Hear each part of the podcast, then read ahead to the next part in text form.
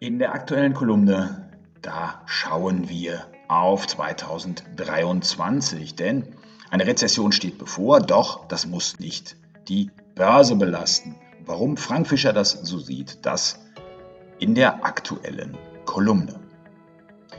2022 war Inflation das große Thema.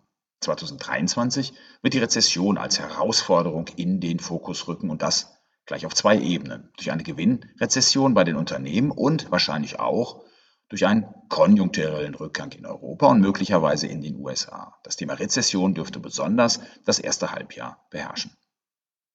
Ja, Inflations- und Zinssorgen, Angst vor einer Rezession und über allem der Krieg in der Ukraine. Es liegt noch viel im Argen rund um uns herum.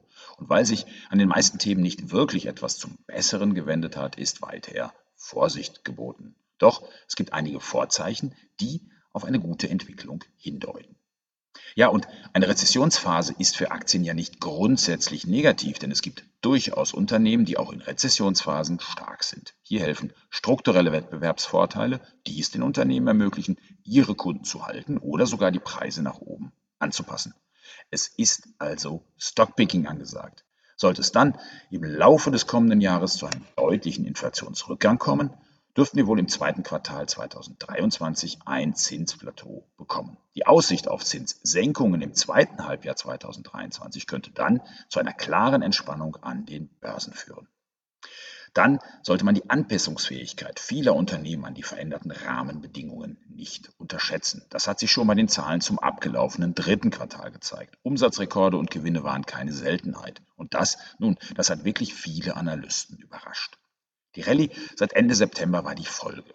Auf Sicht der kommenden Quartale deutet sich jedoch in etlichen Sektoren eine Gewinnrezession an, also ein Gewinnrückgang.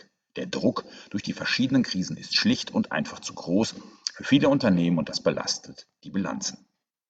Aber noch ein anderer Aspekt sollte im kommenden Jahr nicht vergessen werden. Die Konzerne werden 2023 wohl Rekorddividenden ausschütten. Und auch hierfür gibt es historische Beispiele. In den vergangenen vier Rezessionen seit 1990 haben die Konzerne des S&P 500 besonders ihre Ausgaben für Fusionen und Übernahmen sowie für Aktienrückkäufe zurückgefahren. Im Mittel sanken sie im Vorjahresvergleich um 60 bzw. um 45 Prozent. Und die Budgets für Forschung und Entwicklung sowie für Dividenden wurden hingegen mit Ausnahme während der Weltfinanzkrise selbst in Rezessionen kaum gesenkt.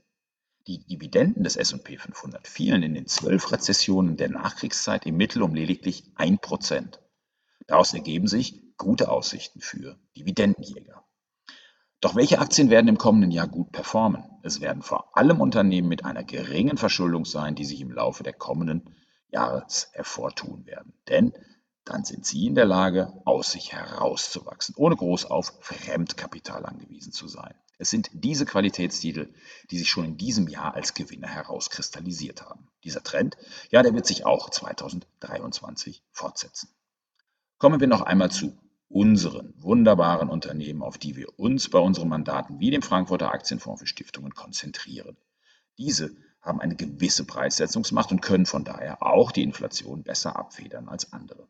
Denn sie haben einen wirtschaftlichen Burggraben um ihr Geschäftsmodell aufgebaut der sie vor allzu viel Wettbewerb schützt. Dazu zählen wir den Softwareanbieter Adobe oder auch Amazon, Microsoft oder die auf Cybersicherheit spezialisierte Secunet Security Networks. Bei diesen Titeln fühlen wir uns wohl und daran dürfte auch das Jahr 2023 wenig ändern, auch wenn man sagen muss, gute Nerven sollte man auch wieder für das kommende Börsenjahr mitbringen.